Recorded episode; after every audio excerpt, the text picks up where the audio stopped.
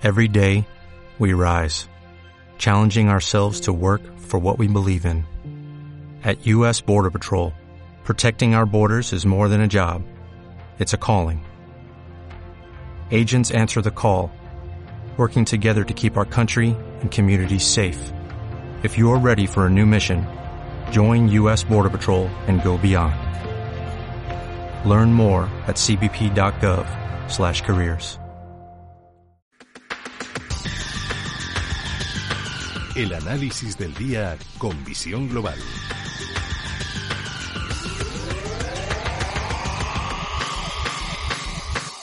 Y saludamos a José Ignacio Gutiérrez Lasso, presidente de BG Valores. José Ignacio, muy buenas tardes. Muy buenas tardes, Gema. Bueno, Madrid ha pasado de fase, estamos en la fase 1 y parece que la bolsa española también quiere pasar de fase. Cuarta sesión consecutiva al alza y hoy sobre todo el tirón de los valores turísticos. Melia un 26% arriba, hoy AG un 13%. Sí, sí. Bueno, era, era lógico después de que se ha anunciado precisamente que, bueno que los aeropuertos, los vuelos eh, eh, van a empezar otra vez a partir del día 1 de julio lo cual quiere decir que el segundo semestre no va a tener nada que ver con el primer semestre. Y los inversores, lógicamente, se están preparando. Pero eso en toda Europa, porque hoy todas las bolsas, han, todas las bolsas europeas han subido, pues eso, por encima del 2%. Incluso algunas se han acercado al 3%, como la bolsa alemana. Pero, bueno, quitando la excepción eh, lógica de Italia pero bueno, y Nueva York y Londres pues están cerradas hoy porque es Memorial Day.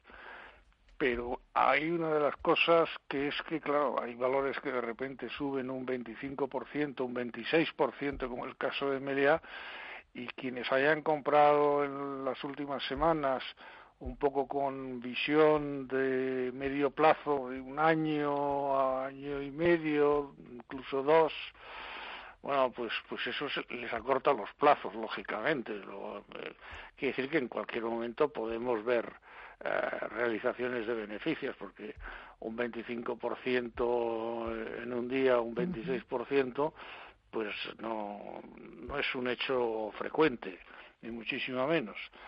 Y lo que pasa que es que están siguiendo todos los mercados un poco las estelas de desconfinamientos, bueno, eso ya había pasado en la mayoría de los países europeos, nosotros vamos un poco retrasados y ahora parece como que quisiéramos ah, recuperar el tiempo perdido y, bueno, las noticias, por otro lado, científicas que llegan y que yo no soy científico, no soy capaz de calibrarlas, ¿no? Es que el virus él mismo se está desgastando y parece ser que los nuevos contagios ya no son tan graves como los primeros de febrero marzo.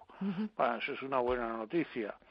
Y, y, la mayoría de los especialistas dicen también que en caso de una segunda onda, concretamente en este otoño, no tendría nada que ver con esta primera que hemos pasado.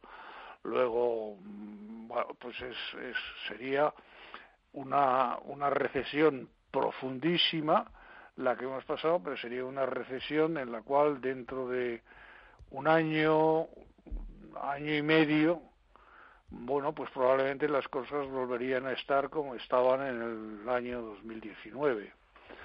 ¿Qué quiere decir eso? Pues que sería una de las, bueno, probablemente desde la Segunda Guerra Mundial sería la recesión más profunda, pero a su vez la recesión más corta.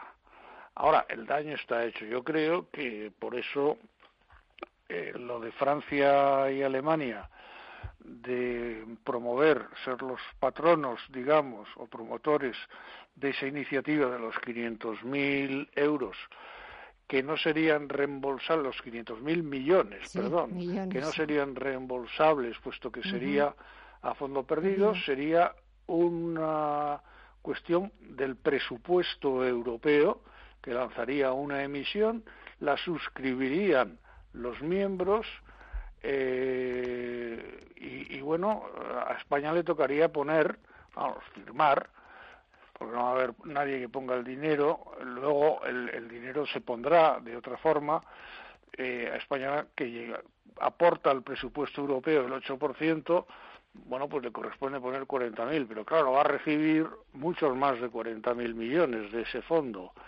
Y los que lógicamente protestan, yo lo entiendo también, pues son Austria, Austria, Holanda, Dinamarca, etcétera, que a lo mejor tienen que poner pues pues yo qué sé, 10.000, claro, 15.000 para los que hacen bien los, los, que hacen bien los deberes y no y no los del sur que somos eh, unos derrochones. Ahora, eso, sin embargo, si se, si se logra, porque yo no creo que se logre hasta, hasta el año que viene, hasta el 2021, porque hay todavía muchas cosas, saber a qué tipo de interés se va a emitir, bueno, faltan todavía muchos detalles, ¿no?